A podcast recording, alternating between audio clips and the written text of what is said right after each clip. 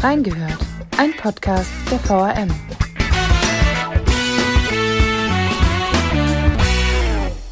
Wer sie nicht selbst durchgemacht hat, kann wohl kaum ihr Ausmaß begreifen. Eine Corona-Infektion. Ludger Ferst ist Covid-Überlebender und hat mit unserer Zeitung gesprochen, was er selbst aus der Krankheit zieht und was vielleicht auch andere aus seiner Erkrankung mitnehmen können. Wir haben reingehört.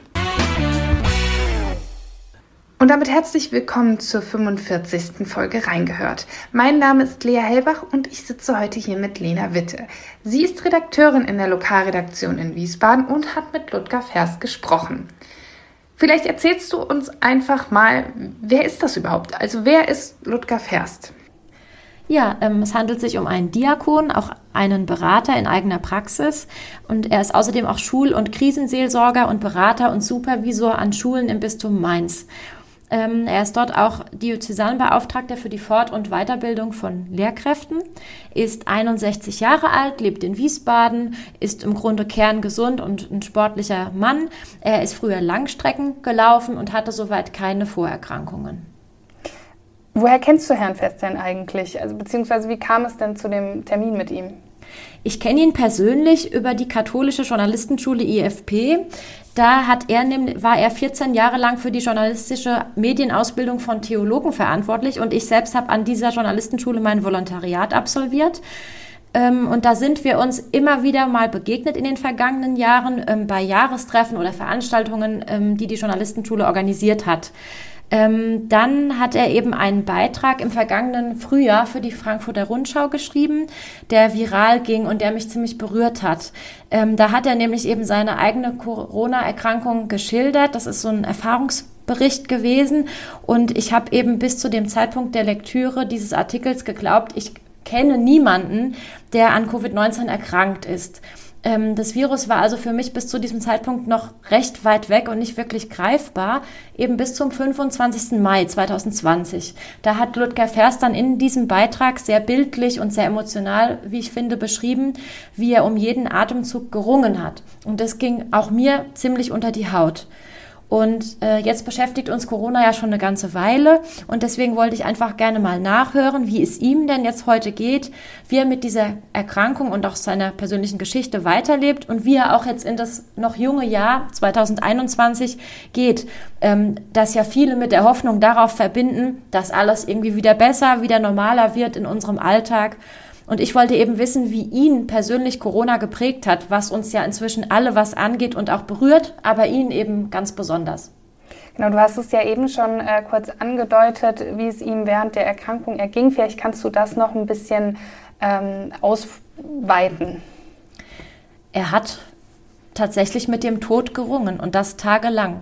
Er hatte anfangs Fieber, das er sich selbst nicht erklären konnte und Husten. Er hat mir erzählt, er hat das für seine übliche Frühjahrsallergie gehalten. Also er dachte, das sei Heuschnupfen.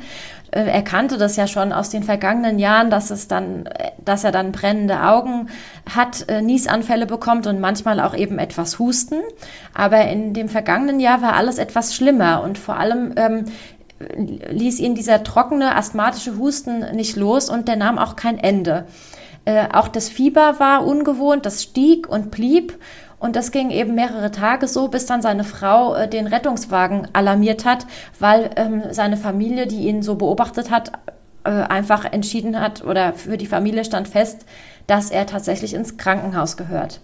Äh, dort lag er dann auf der Isolierstation, also tatsächlich ganz allein und hat sich, so hat er es mir geschildert, ziemlich abgeschoben gefühlt, wie ein Aussätziger.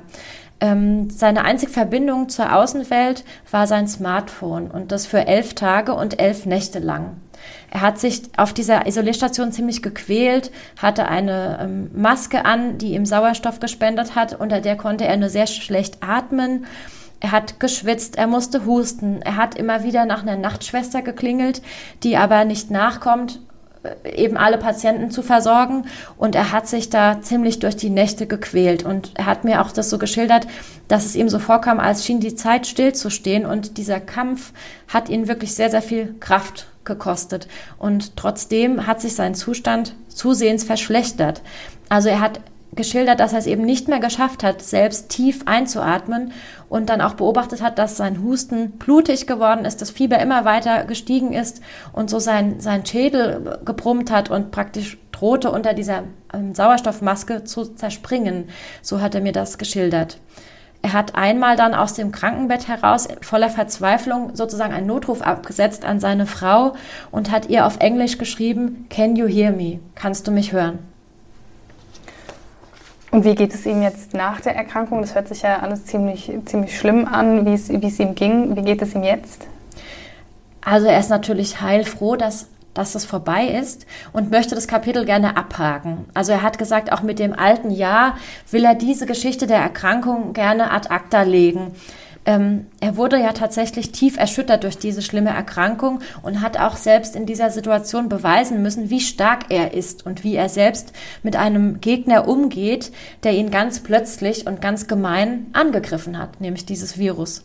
Also er hat das Virus als einen ja unsichtbaren und nicht fassbaren Gegner beschrieben, der seinen Körper regelrecht sabotiert hat. Ähm, er hat mir gesagt, dass er durch diese Erkrankung daran geschnuppert hat, wie gefährlich das Leben als solches ist und eben auch, wie plötzlich alles vorbei sein kann. Aber er hat auch erfahren, dass er inmitten dieser großen Not, inmitten der größten Not eben nicht alleine ist. Also er hat ein tiefes Mitgefühl erfahren eine große Solidarität von anderen, die ihn letztlich durch diese schwere Lage getragen und gerettet hat. Und dieses Erleben hat ihn auch zutiefst dankbar werden lassen, so hat er es mir erzählt. Mhm. Gibt es noch mehr, was ihm äh, während seiner Erkrankung geholfen hat? Das war, so wie ich das verstanden habe, wirklich die Verbindung zur Außenwelt mit dem Smartphone und auch dieses Wissen eben um Familie, um Freunde, um Bekannte, die mit ihm gezittert und mit ihm gefühlt und sogar mit ihm geatmet haben. Also sie haben ihn, so hat er das geschildert, getragen durch dieses Tal der Finsternis und haben ihn gerettet. Ihn, der ja sonst als Seelsorger selbst für andere Menschen da ist und auch sehr genau weiß, dass es im Leben Licht und Schatten gibt.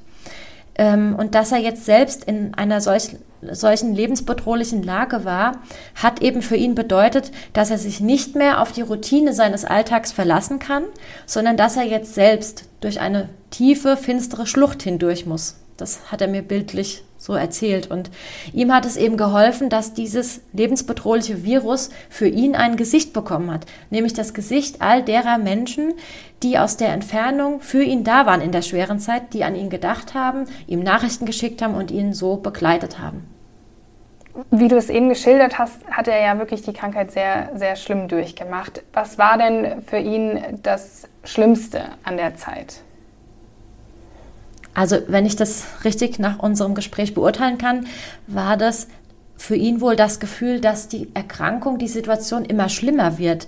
Also er hat das so beschrieben, je länger er auf der Isolierstation liegt und je mehr er versucht zu atmen, desto frustrierender war für ihn in dieser Situation das Ergebnis, weil sich eben in der Lunge ausgedehnte Infiltrate gezeigt haben, die Atemnot immer schlimmer wurde und auch ähm, hochgradigen Sauerstoffmangel im Blut äh, verursacht haben.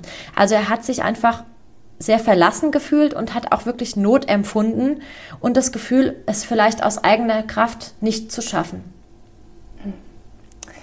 Du hast ja in deinem Text erwähnt, dass seine Frau ein ähm, Bündnis fürs Atmen ins Leben gerufen hat. Vielleicht kannst du das äh, noch mal kurz erklären. Was kann man sich denn darunter vorstellen? Also es geht darum, dass ähm, als Ludger Ferst einfach selbst nicht mehr gut atmen konnte, als das Atmen für ihn so mühsam war, dass er eben geglaubt hat, er schafft das nicht, hat seine Frau eben dieses sogenannte Bündnis fürs Atmen organisiert.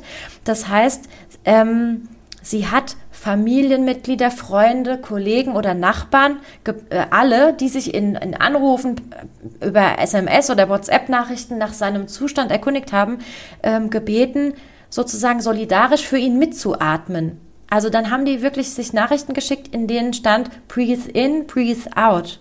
Atmet für Ludger. Und wann immer er dann in dieser Situation auf der Isolierstation auf sein Smartphone geschaut hat, hat er dann eben diesen Rückenwind, so hat er es beschrieben, gespürt. Also Menschen, die für ihn geatmet haben und ihn so auf diese Weise ins Leben zurückgeholt haben, als er offensichtlich nicht mehr konnte. Und das ging einige Tage so, bis dann tatsächlich von Seiten der Ärzte die Entwarnung kam, dass er außer Lebensgefahr ist. Und ab dem Zeitpunkt geht es dann eben auch für ihn wieder aufwärts. Und er hat auch eben beschrieben, dass wenn er jetzt so diese Chats in seinem Smartphone nachliest, ist das ähm, für ihn wie eine Chronik, nämlich eine Chronik des Mitgefühls. Er nennt ja auch seine Erkrankung selbst äh, einen ungewollten Perspektivwechsel. Äh, was hat er für sich denn selbst aus diesem Perspektivwechsel ziehen können? Also er hat mir erzählt, dass er eben in dieser Erkrankung gespürt hat, dass es für ihn jetzt richtig zur Sache geht. Also von jetzt auf gleich wurde er tatsächlich zu diesem ungewollten Perspektivwechsel, wie er gesagt hat, gezwungen. Und er sagt, er hat aber gleichzeitig auch die Chance bekommen, sich unter diesen Bedingungen zu bewähren. Ähm, er sagt, er erlebt sein Leben jetzt intensiviert. Also er hat erfahren, wie verletzlich und auch wie gefährlich das Leben ist. Und daraus resultierend ist er jetzt wachsamer für das Kleine, für das Unscheinbare im Leben geworden. Er hat sich nicht neu erfunden, sagt er, aber er hat sein Leben weiter vertieft. Er hat sich gefragt, was ist dir jetzt wichtig und was kannst du lassen? Er lebt jetzt insgesamt gesünder und auch langsamer, hat er mir erzählt. Ludger Ferst arbeitet ja selbst auch als Berater. Das hast du ja vorhin schon äh, angesprochen. Wie möchte er denn diese Erkenntnis, die er während seiner Erkrankung erlangt hat, für seine eigene Arbeit nutzen? Er sagt eben, dass die Art, wie er sich selbst anderen Menschen zuwendet, jetzt intensiver geworden ist. Also er möchte als Veränderter in der Beratung und in der Seelsorge auch eine Atmosphäre schaffen, in der Ratsuchende sich ihm öffnen können und in der sie auch ihre Angst bekennen und letztlich bewältigen können. Du hast ja in den letzten Wochen viele Themen bearbeitet, bei denen es auch um Schicksale ging, die mit Covid-19 zusammenhingen. Äh, beispielsweise der eben besprochene Termin oder auch Gespräche mit Hospizbegleitern. Das sind natürlich sehr emotional behaftete Themen. Wie kann man denn als Redakteurin die nötige professionelle Distanz zu solchen Themen wahren? Ja, das versuche ich, indem ich eben im Kopf ähm, für den Leser schon sortiere und ordne und mich natürlich auch frage, was an diesem Thema, an dieser Geschichte ist jetzt wichtig, was will ich transportieren und was sind vielleicht auch einfach Details, die zu einem besseren Verständnis dieser Thematik und der Sachlage beitragen, die die Sache dann eben aus einem anderen Blickwinkel beleuchten oder was ist eben möglicherweise vielleicht auch zu belastend oder irreführend, was ich dann in der Berichterstattung auch weglasse. Ähm, für mich selbst liegt ganz viel Verarbeitung schon im Akt des Schreibens, weil ich während des Schreibens das Thema dann schon ganz gut loslassen kann. Ähm, Natürlich gibt es dann irgendwie noch immer so ein bisschen Anspannung, wenn der Erscheinungstag kommt und das Ganze dann in Print und online publiziert wird. Aber im Grunde ist das Tagesgeschäft auch ja oft so schnelllebig, dass man sich schon längst einem, einem anderen Thema oder dem nächsten Thema zugewandt hat. Und das hilft mir persönlich dann auch, nicht zu sehr an einer Problematik quasi haften zu bleiben. Ähm, also es ist mir grundsätzlich in meiner Arbeit wichtig, den, meinen Gesprächspartnern Empathie entgegenzubringen und in, in einem Gespräch auch natürlich Vertrauen aufzubauen und ihnen Zeit zu geben, ihre Geschichte zu erzählen. Ähm, aber eben trotzdem gehört es für mich dazu, auch professionell mit dem Gehörten umzugehen. Und das bedeutet für mich eben nicht, dass ich das von Ihnen Erlebte selbst durchleide. Aber hat sich denn zum Beispiel dein Blick auf den Virus durch Gespräche ähm, mit zum Beispiel Ludger äh, Ferst geändert? Das Gespräch mit Ludger Ferst hat mir eben wieder vor Augen geführt, wie gefährlich und auch wie tückisch äh, dieses Virus ist und dass es auch wirklich jeden treffen und total umhauen kann. Also es ist so oft von Vorerkrankungen die Rede oder davon, dass Erkrankte schon sehr alt waren, aber ich finde eben, das ist nicht die ganze Wahrheit. Also es ist ich habe mir wirklich durch diese Recherche wieder bewusst gemacht, dass es uns alle treffen kann. Mhm. Hast du vielleicht auch selbst was aus ähm, diesem Gespräch mitgenommen, was du unseren Hörern auch mitgeben möchtest? Im Grunde, dass wir alle sehr, sehr vorsichtig sein müssen, vor allen Dingen auch im Umgang miteinander und auch der Frage, wen man aktuell wirklich noch trifft und zu welchem Zweck. Und dass wir einfach viel, viel Geduld noch brauchen, bis sich die Gesamtsituation bessert. Und ich habe natürlich auch mitgenommen, was wir alle wissen, aber was im Chaos des Alltags oder ja ganz oft untergeht, nämlich wie kostbar unser Leben auf dieser schönen Erde ist. Und deshalb denke ich, sollte man sich weniger ärgern, sondern mehr genießen. Das ist auf jeden Fall ein schönes Schlusswort. Ähm, dann danke ich dir, liebe Lena, schon mal für das Gespräch. Und äh, ihr, liebe Hörer, könnt natürlich auf den sozialen Netzwerken wie immer mit uns über das Thema sprechen. Äh, wir sind auf Instagram, Twitter und Facebook vertreten. Und wenn ihr möchtet, könnt ihr natürlich auch den ganzen Artikel von Lena Witte auf unserer Homepage nachlesen. Und damit sage ich Tschüss und bis zur nächsten Folge reingehört.